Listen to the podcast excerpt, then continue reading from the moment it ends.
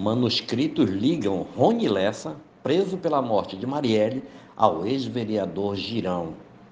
Documentos encontrados na casa do sargento reformado da PM, Rony Lessa, réu nos homicídios da vereadora Marielle Franco e do motorista Anderson Gomes, acabaram o levando a ser suspeito de outras duas execuções: a do ex-policial André Henrique da Silva Souza, conhecido como André Zóio, e de sua companheira Juliana Salles de Oliveira, durante a prisão de Lessa em 12 de março de 2019, em decorrência do caso Marielle, foram apreendidos durante as buscas na casa pedaços de papel com anotações que ligam não só a morte de Zóio, como também o vinculam ao ex-vereador e ex-bombeiro cristiano Girão Matias.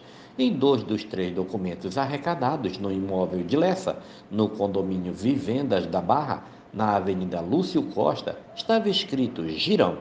Num deles, o nome do ex-vereador aparecia com os prenomes abreviados C, G. Matias, com endereços e telefones.